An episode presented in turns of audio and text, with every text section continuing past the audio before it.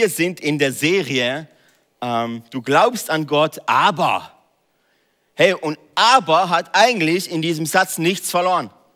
Aber hat in diesem Satz nichts verloren. Du glaubst an Gott, aber hat normalerweise in diesem Statement nichts zu suchen. Aber wie wir uns halt Menschen kennen oder wie wir uns, äh, wie ich mich selber kenne, ähm, habe auch ich ganz viele Jahre lang so gelebt, dass ich gesagt habe, ja klar glaube ich an Gott, aber da gibt es eine, eine Menge Sachen, die ich nicht glaube. Heute mit dem Thema sind wir dran, eben, du glaubst an Gott, aber nicht an seine Kirche. Du glaubst an Gott, aber nicht an seiner Kirche. Und in der Vorbereitung zu dieser Message habe ich mich unglaublich demütig gefühlt und unglaublich ehrfürchtig gefühlt, wie selten bei Predigten. Ich habe gemerkt, wie ich jetzt über etwas spreche, was nicht mir gehört, wo ich keinen Anspruch drauf habe. Wenn wir über Kirche reden, dann reden wir über etwas, was Gott unglaublich wichtig ist. Und deshalb lade ich dich ein, nimm einen Stift, nimm ein Papier, nimm deine Notizen-App zur Hand, weil ich glaube, wir werden heute einige Dinge aus dem Weg räumen, und ich werde diese Sache, diese Message sehr, sehr direkt und sehr, sehr aggressiv predigen. Warum? Weil es ist seine Kirche. Und jedes Mal, wenn wir seine Kirche falsch betrachten, nimmt das Gottes Ehre weg. Deshalb kann ich nicht anders, als diese Sache sehr, sehr direkt zu predigen. Ich hoffe, du bist angeschnallt. Ähm, ich bin's auch. Wir sind in dieser Serie die sich vom Titus 1, Vers 16 ableitet. Zwar behaupten diese Leute, Christen, wir, du und ich, Gott zu kennen, aber ihr Leben beweist das Gegenteil. Sie widersetzen sich Gottes Weisungen und sind zu nichts Gutem fähig. Wow. Was sie tun, kann man nur verabscheuen. Danke für diese Ermutigung. Ähm, ich glaube, dass in, in, Sachen, die uns herausfordern, ähm, eine Chance stecken zur Veränderung. Und Kirche ist genau dieser Ort, wo du, wo du kommst und äh, du manchmal Sachen hörst, die dir im ersten Moment vielleicht nicht gefallen. Aber Newsflash, Breaking News, Freunde, genau das sind die Sachen, die dich stärker machen, die dich vorantreiben, die dich wachsen lassen. Und so auch heute. Hey, wie lange habe ich so gelebt, dass ich sagte, ja, ich glaube an Gott, aber nicht an seine Kirche. Wie lange habe ich so gelebt, dass ich sagte, ja, ich glaube Gott, Gott hat Kraft und Gott hat Power, aber seine Kirche, ganz ehrlich, schau, sie sich, schau dir sich mal an. Die ist voll, voll, voll von Problemen, voll von Schwächen. Wie kann das repräsentativ sein für einen Gott, dem nichts unmöglich ist? Und wenn du nicht Christ bist, dann verstehe ich deine Meinung total über Kirchen. Ich habe sie nämlich jahrelang geteilt, obwohl ich Christ war. Ich will dich kurz mit hineinnehmen. Ich bin eigentlich in der Kirche wie aufgewachsen. Meine Eltern waren schon ganz äh, jeden Sonntag in der Kirche und haben sich da engagiert und investiert. Und ähm, so auch ich. Nur ich dachte, okay, es sind sowieso zwei Welten, oder? So, äh, zum, zum einen bin ich als Kind so aufgewachsen, dass wir ähm, zwei Gemeindetrennungen miterlebt haben. Ich bin sehr, sehr konservativ aufgewachsen, evangelisch, äh, ähm, traditionell würde ich mal sagen. Und ähm, in meiner Kindheit haben wir uns dann entschieden als Familie, okay, lass uns mal auf die Suche gehen, ob dieser Gott nicht irgendwie freier ist, nicht irgendwie kraftvoll ist. Wir sind dann ähm, in eine charismatische Kirche gegangen, wo alles sehr wild und sehr laut ist und Halleluja und Praise the Lord. Und haben aber nach, sobald der Worship aus war, haben sie sich untereinander gestritten. Und auch da habe ich dann als, als Teenager schon gemerkt, Mann, irgendwie, irgendwie ist doch da was faul. Irgendwie ist doch da was komisch. Und ich habe mich entschieden, dass ich nicht zu dieser Truppe dazugehören will, weil ich habe erlebt, dass ich jahrelang Fußball gespielt, dass ich im, im, in der Fußballumkleidekabine authentische Menschen erlebt habe als in der Kirche.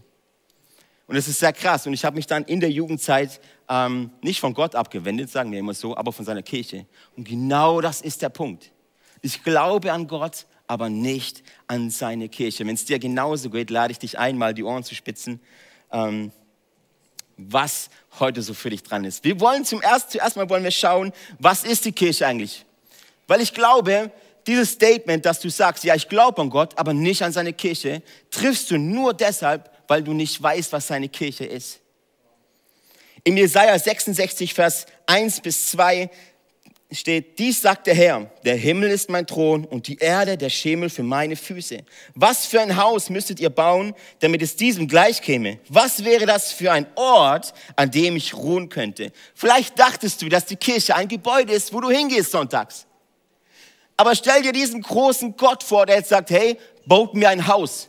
Was müsste das für ein Haus sein, das für diesen Gott äh, gerecht, gerecht, gut genug wäre? Das geht nicht. Gott sagt es selber. Ihr wollt mir ein Haus bauen. Was wollt ihr mir für ein Haus bauen? Die ganze Erde ist, ist äh, der Schemel für meine Füße. Ich lege da meine Füße drauf. Was wollten ihr mir hier für ein Haus bauen? Falls du das noch nicht wusstest, die Kirche ist nicht nur ein Gebäude. Die Kirche ist kein Gebäude. Viele Menschen denken, nur weil sie in die Kirche gehen, wären sie automatisch zu Christen. Das wäre so, wie wenn du äh, ähm, automatisch zu einem Auto wirst, nur weil du in die Tiefgarage fährst. Kannst du morgen mal ausprobieren, fahr mal in die Tiefgarage rein, ob es dich verwandelt. Ein Ort, an dem du bist, hat keine Kraft, dich zu verwandeln. Nur was an diesem Ort passiert. Die Kirche ist nicht nur ein Gebäude. Das Problem mit diesem, mit diesem Gedanken von Kirche als ein, als ein Gebäude ist, du kommst automatisch in dieses Denken rein, dass du ähm, in dieses Konsumentending. Und Konsumenten, Christen, Konsumenten sind so eins meiner Top drei Dinge, die ich nicht leiden kann. wenn du in die Kirche kommst, wenn du zum Livestream einschältst und denkst, wow, Konsum, Konsum. Und ich verstehe das, dass wir aktuell in einer Zeit sind, ähm, wir sind gewohnt, in diese schwarzen Bildschirme zu schauen, in unsere Fernseher zu schauen, auf unsere Smartphones zu schauen, dass wir etwas bekommen, dass wir konsumieren können. Eine geile Serie, eine coole TV-Show, alles für mich, Entertainment. So, und jetzt guckst du da rein und siehst eine Kirche und kriegst vielleicht denselben Gedanken. Konsum. Konsum, gib mir. Und dann bist du vielleicht frustriert, weil die Worship Band nicht dein Lieblingslied spielt oder der Pastor äh, ähm, irgendwas sagt, was dich angreift. Tut mir richtig leid. Ähm, aber wenn es dir so geht, dann kann es sehr, sehr gut sein, dass du zu, zu einem Konsumentenchrist geworden bist. Die Kirche ist kein McDonald's, wo du schnell und günstig ganz, ganz viel bekommst. Gehst schnell hin, sonntags, 90 Minuten, bam, Ermutigung, gehst nach Hause und fragst dich, warum du am Montag wieder, wieder Hunger hast. Die Kirche ist kein McDonald's. Kirche ist kein Fastfood. Kirche ist nicht der Ort, wo du deinen Dreck ablädst und dann befreit nach Hause gehst. Der Kreuz ist der, ist der Ort, an dem du deine Scheiß abladest und dann befreit nach Hause gehst. Die Kirche, da kommen wir zusammen und wir werden uns anschauen, was die Kirche ist. Mit dieser Konsumentenhaltung, liebe Freunde, liebe Freunde, wirst du immer nach einer Kirche suchen, die deine Bedürfnisse stillt. Oh, hoffentlich haben sie in dieser Kirche eine gewogene äh, einen Ausgleich äh, zwischen deutschen und englischen Songs. Boah, hoffentlich spielen die Waymaker oder The Blessing. Die angesagtesten Sachen. Hoffentlich gibt es in dieser Kirche eine richtige Lehre. Hoffentlich gibt es in dieser Kirche Kids, Youth, Teenies, Senioren, Mamis, Papis, Bible Study, Pipapo. Hoffentlich gibt es das in dieser Kirche. Wenn nicht, habe ich das Gefühl, dass meine Bedürfnisse nicht gestillt werden. Herzlichen Glückwunsch zum Konsumisten Christ. Herzlichen Glückwunsch zu einem Christ, der nach Dingen sucht, die ihn stillen, die seine Bedürfnisse stillen. Und wie oft hören wir das? Dass Leute Kirchen suchen mit diesem einen Kriterium, hoffentlich werden meine Bedürfnisse gestillt. Hm, da, dass deine Bedürfnisse gestillt werden, dafür ist das Kreuz. Ja, aber Alessio, was ist dann der Grund für Kirche? Und Punkt eins, der Grund für Kirche ist, was wir in der Kirche so tun, ist Punkt eins, ein Dienst für Gott. Das, was ihr vorhin hier gesehen habt, ist kein Live-Konzert für dich. Also hör auf, dich über das zu beschweren. Das, was wir vorne, deshalb haben wir Lobpreis und Anbetung immer am Anfang der Celebration, weil wir damit sagen, okay, der erste, wir wollen uns zuallererst auf Gott fokussieren, auf Gott konzentrieren, weil ihm allein die Ehre gebührt.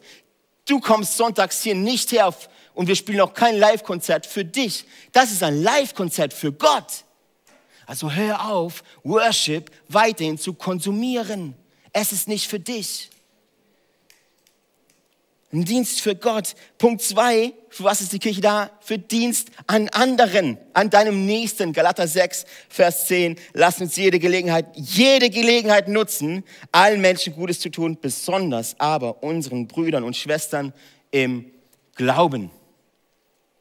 Lasst uns einander dienen. Wenn Leute zu mir kommen und sagen, Alessio, ich habe irgendwie keinen Glauben mehr, irgendwie bin ich total frustriert und Gott tut nichts, ist meine einfache, seelsorgerliche, seelsorgerliche äh, professionelle Antwort, frage ich jedes Mal, okay, wo dienst du denn mit?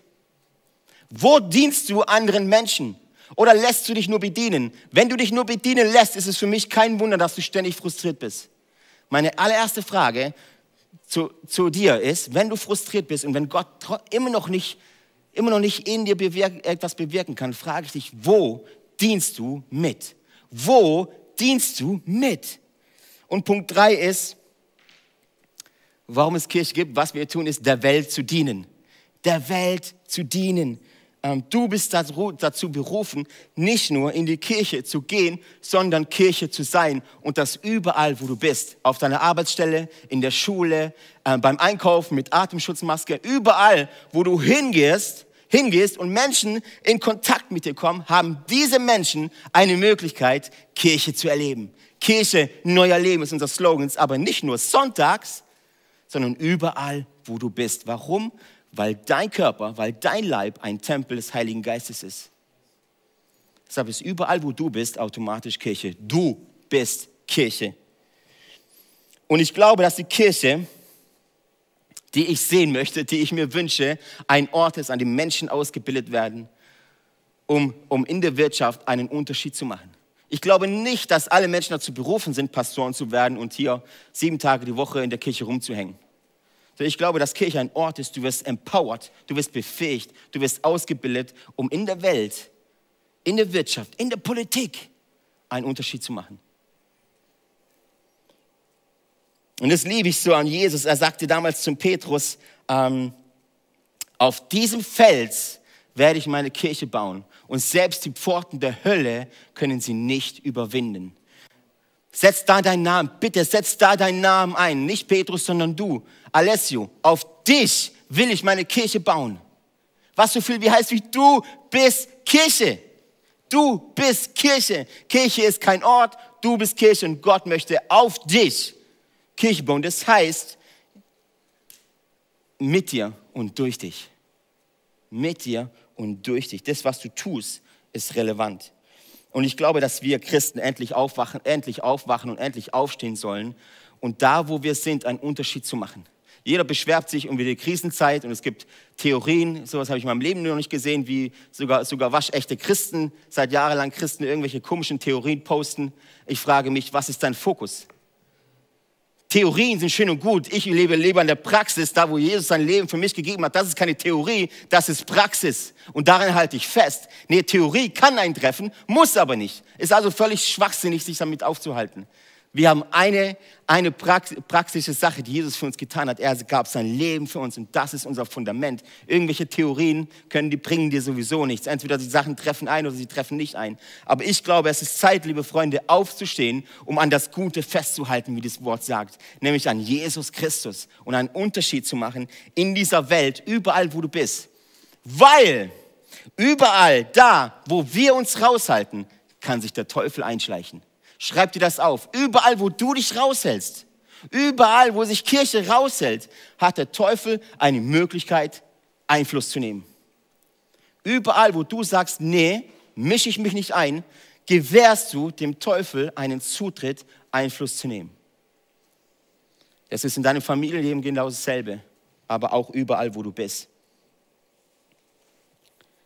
Wenn wir über die Kirche reden, gibt es verschiedene Bilder, die die Bibel beschreibt über Kirche. Paulus sagt zum Beispiel im 1. Korinther 12, äh, beschreibt Paulus die Gemeinde, die Kirche, als einen Leib mit vielen Gliedern.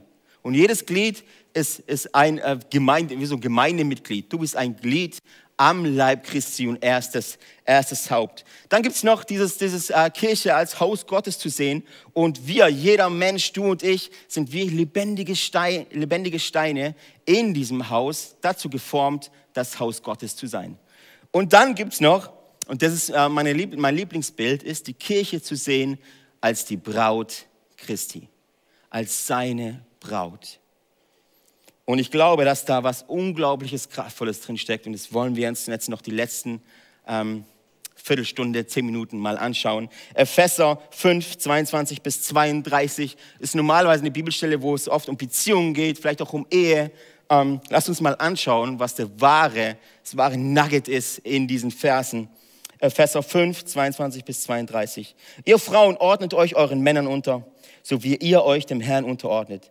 Denn wie Christus als Haupt für seine Gemeinde verantwortlich ist, die er erlöst hat und zu seinem Leib gemacht hat, so ist auch der Mann für seine Frau verantwortlich. Und wie sich die Gemeinde Christus unterordnet, so sollen sich auch die Frauen in allem ihren Männern unterordnen.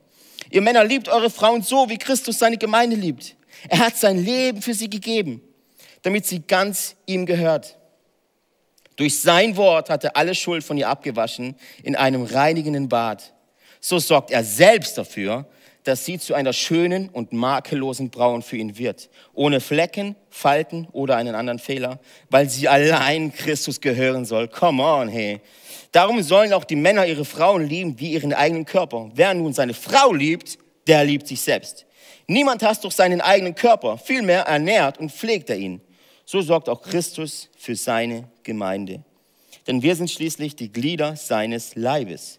Erinnert euch an das Wort, ein Mann verlässt seine Eltern und verbindet sich so eng mit seiner Frau, dass die beiden eins sind mit Leib und Seele. Das ist ein großes Geheimnis. Ich deute dieses Wort auf die Verbindung zwischen Christus und seiner Gemeinde. Hey, manchmal haben wir so viel mit unserem Kirchenalltag zu tun. Und vor ein paar Wochen hatten wir auch noch jeden Tag, jeden Tag der Woche äh, Angebote, sieben Tage die Woche Angebot für dich, jeden Abend 20.15 Uhr Primetime einzuschalten. Manchmal sind wir so damit beschäftigt, mit all dem, was die Kirche so zu bieten hat, dass wir vergessen, dass du und ich Kirche sind.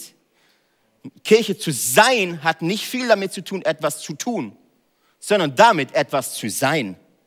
In der Kirche bedeutet, in der Kirche geht es nicht um das Wo, noch nicht mal so richtig um das Wie, sondern um das Wer. Wer sind wir als Kirche? Wer bist du als Christ? Das sind so die Fragen. Wir sehen im Neuen Testament das Wort Kirche, das auch hier im Epheser beschrieben wird, ist das Wort Ekklesia. Ekklesia hat nichts damit zu tun mit einem Ort, mit einem Irgendwo, noch nicht mal mit einem Gebäude. Ekklesia bedeutet wörtlich übersetzt die Herausgerufene. Da geht es um, um, um einen jemand. Da geht es um dich und mich eine, eine Gemeinschaft, Gemeinschaft von Menschen, die aus demselben Grund zusammenkommen. Das heißt, Ekklesia bist du und bin ich. Und es ist interessant, dass das die weibliche Form ist. Die Herausgerufene. Gott will uns damit sagen, die Kirche, das ist meine Braut. Das ist meine Braut. Und es ist so crazy, was in diesem, äh, in diesem Bild drinsteckt. Ähm, die Kirche als Braut Jesu zu sehen. Nun, ich bin jetzt im August zwölf Jahre verheiratet, das heißt, ich habe auch eine Braut. Ähm, ist auch cool, so die Frau als Braut, meine Braut, meine Braut zu sehen. Ähm, es wäre doch, stell dir vor, es wäre doch so mega komisch, wenn jetzt einer zu mir kommt, Alessio, ey, ich schätze dich mega und bist so cool und ah, ich, ich liebe dich und ich, ich möchte dich ehren und möchte mit dir einen Weg laufen und ey, ich habe so Respekt vor dir. Komm, lass uns Buddies sein, lass uns Beziehung, lass uns befreundet sein. Aber ganz ehrlich, deine Frau, na, ich weiß nicht, ey, also sie ist schon ein wenig strange. Also deine Frau, du, du bist cool, aber deine Frau, ich weiß nicht. Ist schon irgendwie nicht so cool. Ganz ehrlich, dann hätten wir in unserer Beziehung ein Problem. Wenn du mich gut findest, aber meine Frau nicht gut findest, könnten wir irgendwie vielleicht eine Geschäftsbeziehung haben, aber keine tiefe Beziehung, weil du ein Teil von mir, nicht meine Frau ist ein Teil von mir. Meine Braut ist ein Teil von mir. Und wenn du damit, wenn du sagst, du findest mich gut, aber meine Frau nicht, dann hätten wir in unserer Beziehung zueinander ein Problem. Ist das richtig? Ist es richtig, Church? Ich glaube, es ist sehr, sehr richtig.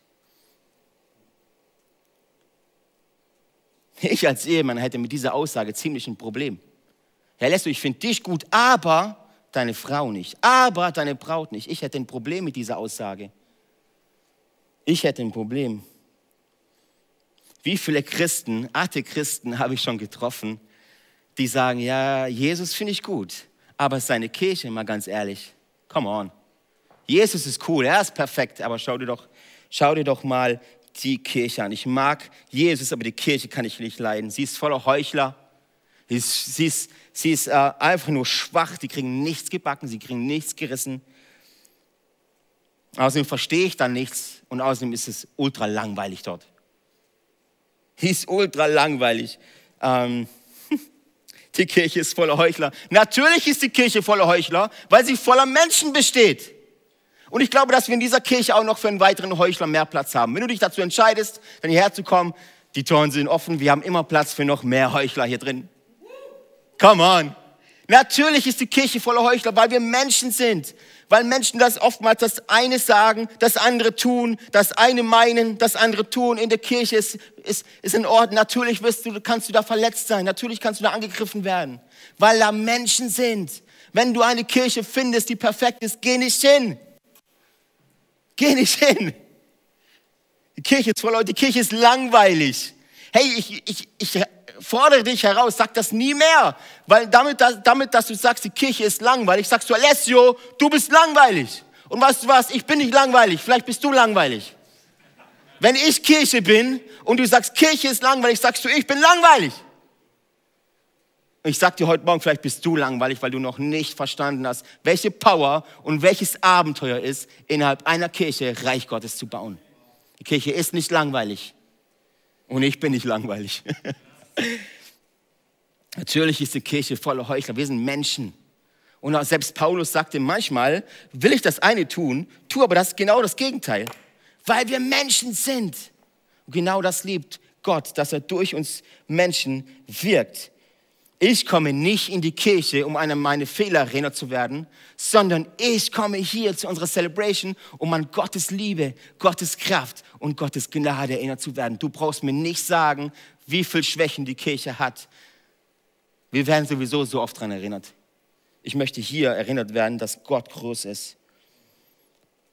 Drei Punkte, dass wir besser verstehen, warum Gott in seinem Wort die Kirche als seine Braut nennt. Yes? Ähm, Paulus sagt in diesem Vers im Epheser 5, Männer, liebt eure Frauen, wie Christus seine Kirche geliebt hat. Grund eins, warum wir die Braut Christi sind, ist wegen Intimität. Intimität. Gott will Intimität mit dir. Er will nicht nur Beziehung mit dir, er will Intimität mit dir. Wenn die, wenn die Kirche die Braut Jesu ist, dann will er nicht nur Beziehung mit seiner Braut, er will Intimität mit dir. Ich will mit meiner Frau, ganz ehrlich, Real Talk, ich will mit meiner Frau nicht nur Beziehung, ich will Intimität. Und jeder, der mir was anderes erzählt, ähm, lebt nicht auf diesem Planeten. Liebe Männer. Es gibt keinen intimeren, intimeren Ort als das Ehebett, oder? Würde ihr mir dazu stimmen? Wenn ihr was Besseres habt, dann bitte sagt. Es gibt, glaube ich, keinen intimeren Ort. Da gibst du dich völlig hin. Das Ehebett ist aber auch ein Ort des vollkommenen Vertrauens.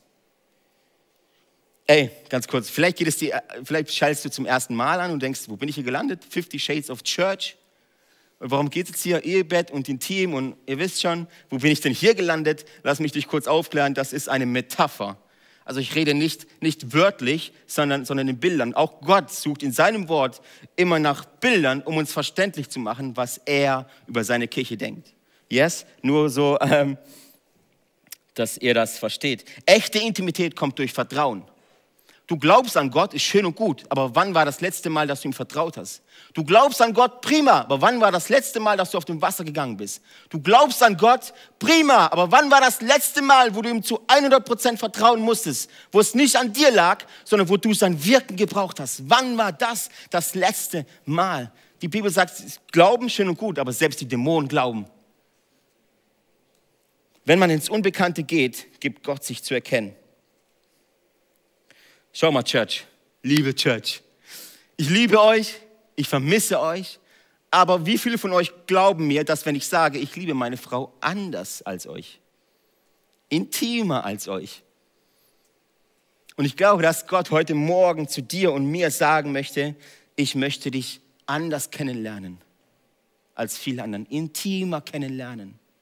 Intim kommt, von dem, kommt davon, dass ich, dass ich in dich hineinsehen darf. Kirche ist nicht ein Ort, wo du kommst und etwas vorspielst zu sein. Ein professioneller Christ, dass du weißt, wie du die Hände zu heben hast oder wie du die Bibel aufschlagen musst, dass alle von dir denken, du bist wow. Ein Wow-Christ. Sondern Kirche ist ein Ort, du darfst hier echt sein. Du kannst hier real sein. Weil Gott dich sowieso kennt und Gott möchte eine intime Beziehung mit dir. Und Gott sagt dir heute Morgen, ich habe das so auf dem Herzen, sagt dir heute Morgen, ich möchte eine intime Beziehung mit dir. Nicht eine, die vorgibt, perfekt zu sein, sondern eine echte, authentische, intime Beziehung mit dir. Ich glaube, Gott nennt, seine, Gott nennt uns seine Braut, weil er echte Intimität mit uns möchte. Männer, liebt eure Frauen so, wie Jesus seine Kirche liebte. Er sagt dann weiter, dass Jesus sogar sein Leben für diese Kirche gab und wir Männer das auch tun sollen. Punkt zwei ist, warum Gott uns Jesus seine Braut nennt, ist zum Schutz. Hey, vielleicht, ähm, vielleicht äh, hast du diesen Text gerade gelesen, liebe Frau, und du siehst, liest dann sowas Kontroverses wie, Frauen ordnet euch euren Männern unter. Und der kribbelt sofort, du sagst, nee, ah, mach ich nicht. Äh, lass mich das kurz äh, anschauen, ganz kurz nur. Da steht nicht, Frauen, ordnet euch allen Männern unter. Und da steht auch nicht, liebe Frauen, ordne dich ähm, äh, den Männern unter, sondern da steht, liebe Frauen, ordne dich deinem Mann unter. Und du denkst, nee, will ich, will ich auch nicht machen, lesen wir mal weiter. Und hey, ähm, schau, schaut mal, dass äh, ähm, die Frauen, das in dieser Bibelstelle steht ja, dass die, du Frau ordne dich deinem Mann unter, du Mann sterbe für deine Frau. Also wer hat hier den besseren Deal gemacht, liebe Frauen? Ihr müsst euch unterordnen, für wir müssen für euch sterben. Kleiner Joke, aber es, ich glaube, wir beide, Männer und Frauen, in einer Beziehung, in einer Ehe, stehen in Verantwortung. Und der Mann steht in der Verantwortung, seine Frau zu schützen, emotional und auch physisch. Vielleicht denkst du ja, ähm, ich habe keine Verantwortung, doch du hast sie. Liebe Frauen, kannst du eine Frau sein, das ist jetzt ein Beziehungstipp, kannst du eine Frau sein, für die es sich zu sterben lohnt? Lieber Mann, lieber Ehemann, kannst du ein Mann sein, der es wert ist, sich unterzuordnen? Kannst du das sein? Und im Kirchenkontext gesprochen, liebe Church, können wir bitte eine Braut sein, für die es sich gelohnt hat, für Jesus, dass Jesus für, sich, für sie stirbt? Oder wollen wir immer nur das Benefit davon? Wollen wir immer nur das Resultat davon, von Blessing, von Segen, von, von coolen Sachen? Oder sagen wir, wir wollen eine Braut sein, die das kostbare Blut Jesu wirklich ehrt? Schau mal, vielleicht Schutz. Ganz kurz noch. Vielleicht denkst du, Alessio, ähm, du bist ja voller UFC-Kämpfer, du bist ja so aggressiv am Predigen und so. Und sicherlich äh, äh, legt man sich nicht, nicht äh, ähm, mit dir an. Soll ich dir was sagen? Ich habe mich in meinem Leben noch nie geprügelt. Never ever. Ich bin vor Prügelereien immer, immer weggerannt. So, weil ich mir in dem Teil meines Leibes einfach, ist mir viel wert, so das Gesicht. Deshalb bin ich da eher immer gerannt. Aber hey, wenn du dich mit meiner Frau anlegst, wenn du dich mit meiner Braut anlegst, dann greife ich zu allen Mitteln. Ich würde zu allen Mitteln greifen, um sie zu beschützen. Wenn du meiner Frau Schaden anfügen willst, okay, okay, ich würde dir die Ärmel hochkrempeln und würde zu allen mir möglichen Mitteln greifen, um sie zu beschützen. Wenn du meine Familie etwas antun möchtest, Schaden zufügen möchtest, dann kriegst du es mit mir zu tun. Das geht nur über meine Leiche. Ich würde so weit gehen, dass ich meine Frau und meine Familie schütze, um sogar für sie zu sterben. Um sogar für sie zu sterben. Und genau deshalb, genau deshalb sagt Gott uns hier, ihr seid meine Braut, weil ich euch beschütze. Ich sende meinen Sohn, um für euch zu sterben. Im Galater 6 haben wir das gelesen. Um für euch zu sterben ihr seid meine Braut und ich schütze euch. Und deshalb musst du sonntags, wenn du sonntags hier bist, muss dich keiner ermutigen, aufzustehen. Dich muss keiner ermutigen, die Hände zu heben. Dich muss keiner ermutigen, alte Dinge wegzulassen, dein Herz zu öffnen. Ich fordere euch auf, Church, wenn wir uns wieder treffen dürfen, kommt ready in die Celebration, weil ich rate dir, ich, ich, ich empfehle dir eins, wenn du eines Tages im Himmel bist, wird Gott dir jedes Mal zeigen, als er dich beschützt hat. Schaust du da, schaust du da, schaust du hier, weißt du noch da im Auto, da habe ich dich beschützt. Weißt du noch dort, da habe ich dich beschützt. Weißt du noch hier, da gab ich dir finanziellen Segen. Weißt du noch, die Arbeitsstelle, die du dir so gewünscht hast, die habe ich dir gegeben. Und du stehst da, ja, und was habe ich dir gegeben?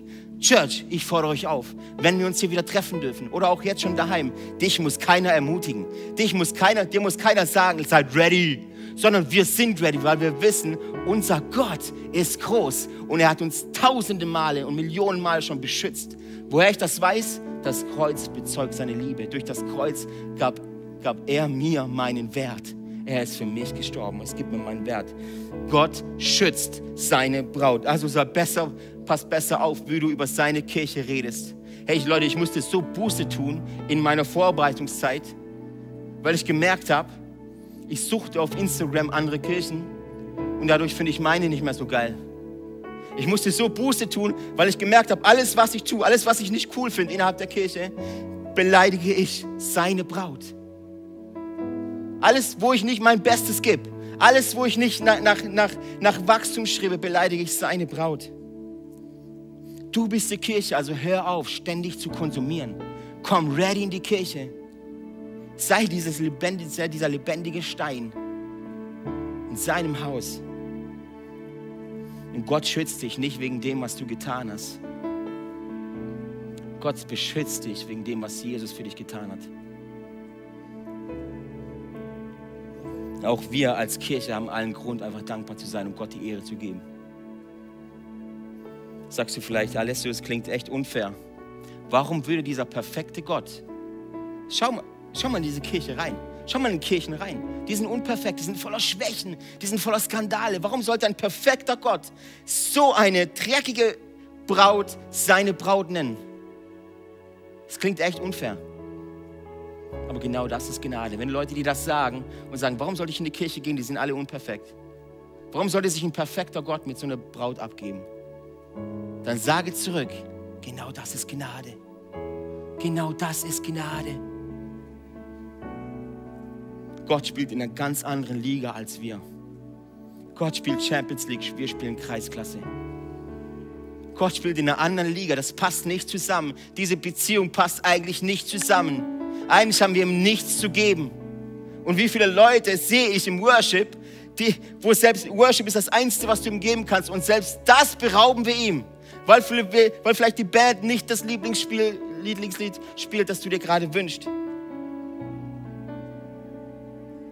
Wir müssen verstehen, dass Gott uns makellos als seine Kirche, ähm, wie es im Bibelvers heißt, er hat, uns, er hat uns reingewaschen im reinigen Bad und jetzt sind wir makellos. Wir sind schön, ohne Flecken, ohne Falten, ohne Runzeln oder anderen Fehler. Das ist das Bild von Kirche. Das ist das Bild von Kirche. Und der dritte Punkt ist, und damit möchte ich auch schließen, als Braut Christi haben wir Rechte slash Autorität. Ich, ähm, ich weiß noch, als, als Anike und ich geheiratet haben und wir hatten ähm, ein paar Monate, hatte sie ähm, keine, keine Rechte, auf mein Konto zuzugreifen. Und dann ist sie mit meinem Girokonto, mit meiner Girokontokarte zur Bank gegangen und wollte Geld abheben. Auf dem stand aber Alessio Passarella mein Name. Und die Bankangestellte hat dann gesagt, okay, kann ich meinen Ausweis haben? Und auf ihrem Ausweis stand Annike Felde noch drauf, ihr alter Name. Und sie durfte nicht, sie hatte kein Recht, auf mein Konto zuzugreifen. Als wir das umgestellt haben, als wir gesagt haben, ja, aber guck mal, da ist unsere Heiratsurkunde, ab diesem Zeitpunkt war sie nicht mehr Annike Felde, sie war Annike Passarella. Und mit dem hatte sie das Recht, auf allem bitte pass gut auf, was, auf was ich jetzt sage, auf allem zuzugreifen, was mir gehört. Mein Wort ist wie ihr Wort. Und auch als Kirche haben wir Rechte, wir haben Autorität. Wenn du für Menschen betest, darfst du erwarten, dass sie gesund werden. Du hast Autorität, Dämonen auszutreiben. Du hast Autorität, Tote aufzuwecken. Liebe Church, wann ist es endlich Zeit, dass wir begreifen, dass wir Rechte haben? Wann ist es endlich Zeit, dass wir begreifen, dass Gott uns als seine Braut sieht? Makellos, perfekt. Weil ich sage euch eins, eines Tages wird Jesus wiederkommen, Jesus wiederkommen und seine Braut zu sich nehmen. Und es gibt das Hochzeitsfest. Liebe Church, du hast Rechte. Wir haben Rechte. Dinge zu, ins Leben zu rufen. Wir sind seine Braut, seine Ekklesia. Und Gott möchte Intimität mit dir, mit mir, mit uns als Kirche. Gott schützt uns. Und Gott gab uns Rechte. Ich glaube an Gott, aber ich glaube auch an seine Kirche. Ich glaube an seine Kirche. Yes. Ich möchte jetzt noch mit euch beten und ich möchte mit euch zusammen das apostolische Glaubensbekenntnis beten, das irgendwann in den ersten Jahrhunderten nach Christus entstanden ist, um Christen äh, ähm, zueinander zu führen in Einheit. Ähm, das möchte ich mit euch beten, weil es gibt einen Teil in dem apostolischen Glaubensbekenntnis, wo es auch heißt, ich glaube an die heilige Kirche. Du kannst nicht an Gott glauben, aber seine Braut scheiße finden. Du kannst nicht das Haupt gut finden, aber den Leib nicht. Und ich fordere euch echt auf, das gemeinsam mit uns zu beten.